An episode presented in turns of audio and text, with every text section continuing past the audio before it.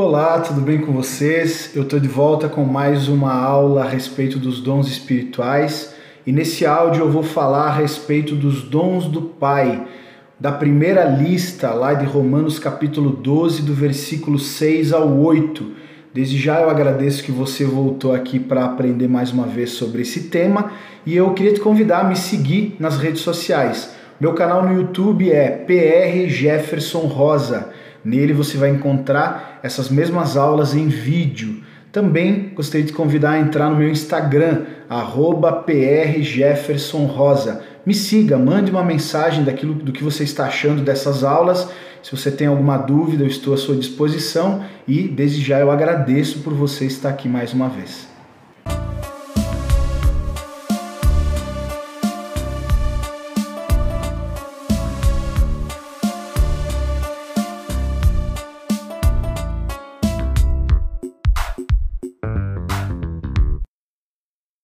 Nesse vídeo eu não vou necessariamente descrever cada um dos dons, eu vou fazer outros vídeos para cada um dos dons, é, trazendo vários aspectos do mesmo dom, várias faces do mesmo dom. É uma abordagem mais panorâmica para que a gente entenda qual é a funcionalidade dessa primeira lista, desse primeiro grupo de dons. Por que, que eu os classifico como dons do Pai? Porque eles são recebidos após a conversão. E aí eu não preciso dizer para você que a conversão não necessariamente é no dia em que a pessoa é batizada nas águas, dentro do movimento protestante, mas no momento em que ela realmente foi convencida a respeito de Jesus em relação à salvação. É no momento em que ela se converteu. Muitas pessoas elas são cristãs nominais, o avô era cristão, o pai era cristão, a mãe era cristã e ele é cristão por ter crescido dentro da igreja. Porém, esse tipo de cristianismo por cultura não é a realidade que a Bíblia apresenta para nós. O cristianismo ele parte de uma experiência pessoal do homem com Deus, fazendo com que ele se relacione com Deus. Então, à medida que uma pessoa conhece verdadeiramente ao Senhor, ela recebe dons, porque quando nós fazemos a clássica declaração eu recebo a Jesus como meu Senhor e Salvador, nós não temos apenas um Salvador, mas também um Senhor, um Senhor que vai nos dar ordens, que vai nos dar missões, enfim, e a gente precisa desempenhar essa missão tendo um auxílio do alto, porque o reino de Deus, as coisas de Deus, elas não são baseadas em esforço humano, elas têm o auxílio divino para realizar todas essas coisas. Então, esse primeiro grupo são dons muito comuns dentro da igreja. São dons que todas as pessoas têm, até porque nós acreditamos que todo discípulo de Jesus, ele tem dons. Vamos lá. Qual é a lista? Lá em Romanos capítulo 12, do versículo 6 ao 8, nós encontramos sete dons listados o dom de profecia, que é um dom de proclamação da palavra. Geralmente, alguém que já tem uma habilidade para falar, quando se converte, recebe uma capacidade de proclamar a mensagem do evangelho com autoridade espiritual. Segundo, dom de serviço. Algumas versões dizem dom de ministério. Ministério significa servir. É o dom mais comum dentro da igreja. Pessoas dispostas a fazer tudo o que for necessário para servir, para abençoar pessoas, enfim. Terceiro dom, ensino. Já é autoexplicativo para ensinar, para explicar coisas. Quarto dom, exortação. Não é aquela clássica puxar a orelha. Puxar a orelha é admoestação. Exortação é motivar, animar, é, impulsionar as pessoas à nossa volta, motivando-as. Quinto dom, contribuição. São pessoas que geralmente recebem uma capacidade administrativa muito melhor do que outras pessoas fazendo com que também elas sejam bem-sucedidas e contribuam. Vai além da contribuição financeira. São pessoas que é, entregam aquilo que eles têm à disposição do Senhor para servi-lo. O sexto dom dessa lista é o dom de liderança, ou algumas traduções dizem dom de governo. Tem a ver com a capacidade de lidar com pessoas. governar líderes, governar pessoa. Por isso que a gente traduz como liderança e não como governo, que é a, a tradução mais clássica. E por último, o sétimo dom é o dom da misericórdia. São pessoas que têm um coração generoso, compassivo, que se movem em direção das necessidades das pessoas em volta. Então, essa misericórdia é, é um amor em ação, é um amor em favor de outras pessoas.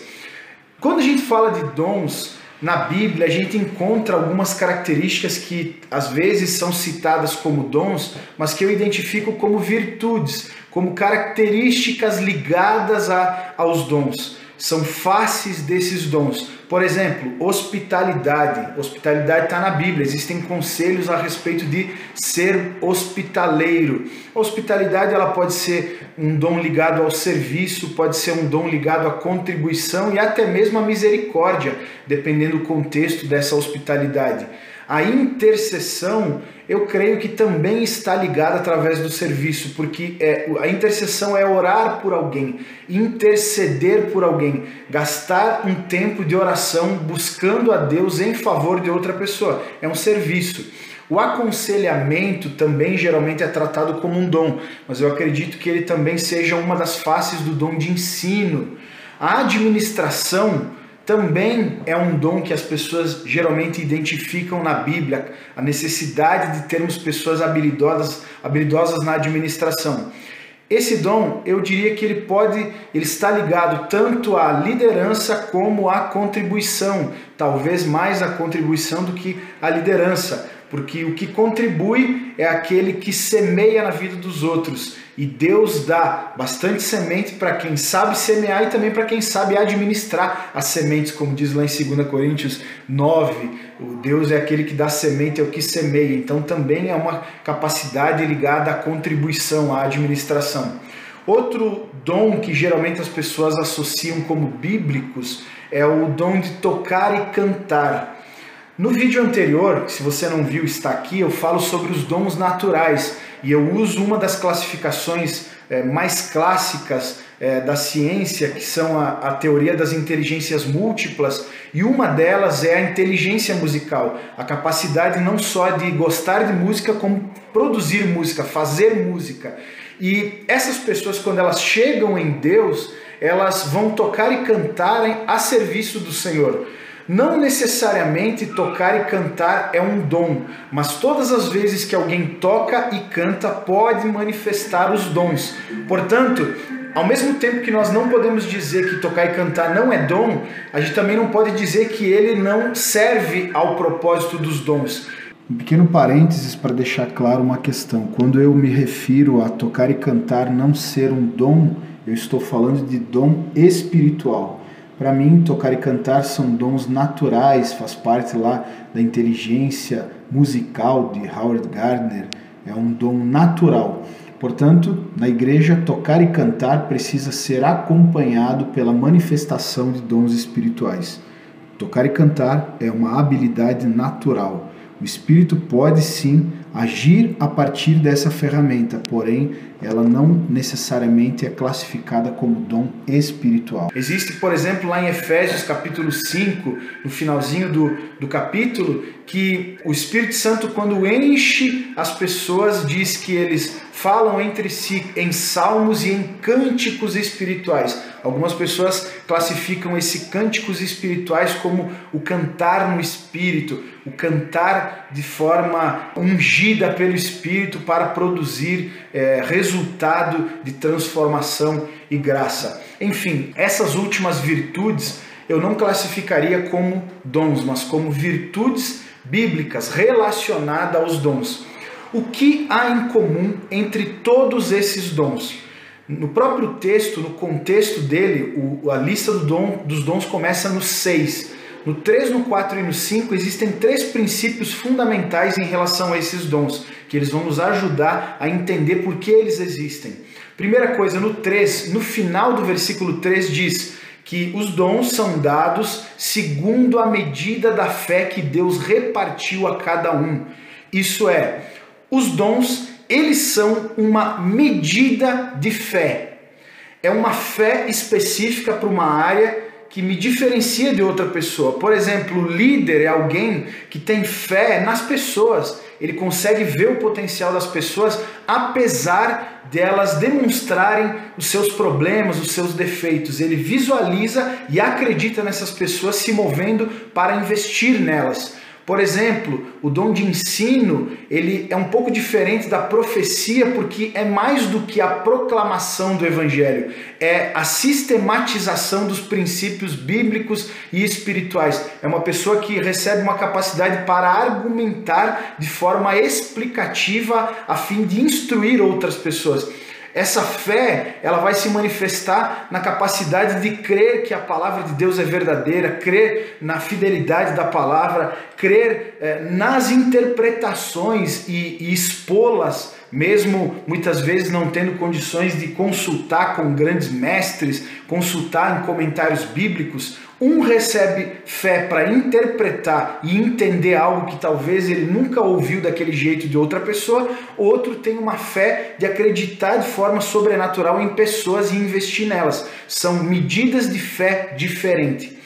O segundo princípio que a gente vai aprender no, em Romanos 12, agora no versículo 4, é que diz no final do versículo: Nem todos os membros têm a mesma função está falando de um corpo onde existem vários membros e eles têm funções diferentes. Esses dons eles também servem para determinar funções diferentes, para é, determinar áreas de atuação diferentes. Esse princípio se aplica a todos os dons. Os dons são a graça de Deus investida na igreja para separar as pessoas para áreas diferentes um para o ensino, outro para pregação, outro para liderança, outro para administração, enfim, são áreas diferentes, são capacidades diferentes para áreas diferentes que fazem com que nós nos é, é, diferenciemos uns dos outros. Eu estou atuando numa área, eu preciso descobrir as pessoas que atuam em outra área porque elas vão complementar a minha função. O terceiro princípio nós vamos extrair do versículo 5, que diz no final que é um só corpo, somos um só corpo em Cristo e membros uns dos outros. Vou repetir, membros uns dos outros. Essa terceira lição desses dons, elas dizem respeito a os dons são para servir pessoas. Os dons não são para benefício próprio, os dons não são para é, valorizar e identificar a nossa espiritualidade. Eles, por mais que tragam benefícios àqueles que se movem em favor deles, como por exemplo alguém que tem um dom de liderança, provavelmente vai se destacar no mercado de trabalho, vai crescer na empresa em que trabalha, ele não tem a ver conosco, ele tem a ver com pessoas que estão à nossa volta. Os nossos dons servem às pessoas à nossa volta. O que recebe o dom de ensino, ele aprende para ensinar.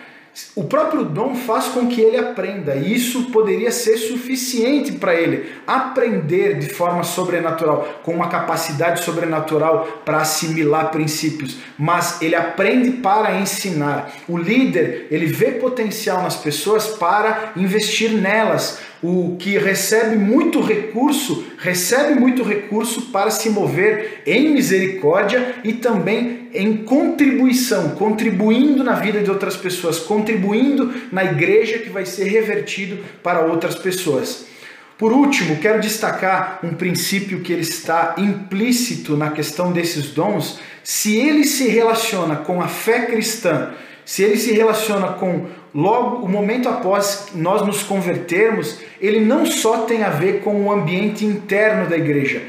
Pessoas que recebem esses dons também desenvolvem eles, usam eles no mercado de trabalho, na escola, desempenhando a função é, que ele ocupa na empresa, enfim, ele usa desses dons sempre com o objetivo de servir, sendo que todos eles têm o objetivo de abençoar pessoas, tem a ver com pessoas, vai fazer com que essas pessoas elas talvez cresçam profissionalmente, alcançando lugares de evidência, e aí naturalmente elas vão precisar reconhecer que essa capacidade sobrenatural é dada por Deus para glorificá-lo e testemunhar a respeito dele.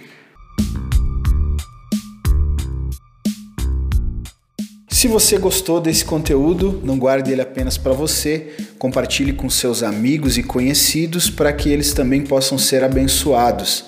Quero te convidar também a me seguir no YouTube PR Jefferson Rosa. Se inscreva no meu canal e você vai receber vários conteúdos em vídeo. Queria também te convidar a seguir o meu perfil no Instagram, arroba PR Jefferson Rosa. E nós nos encontramos no próximo áudio.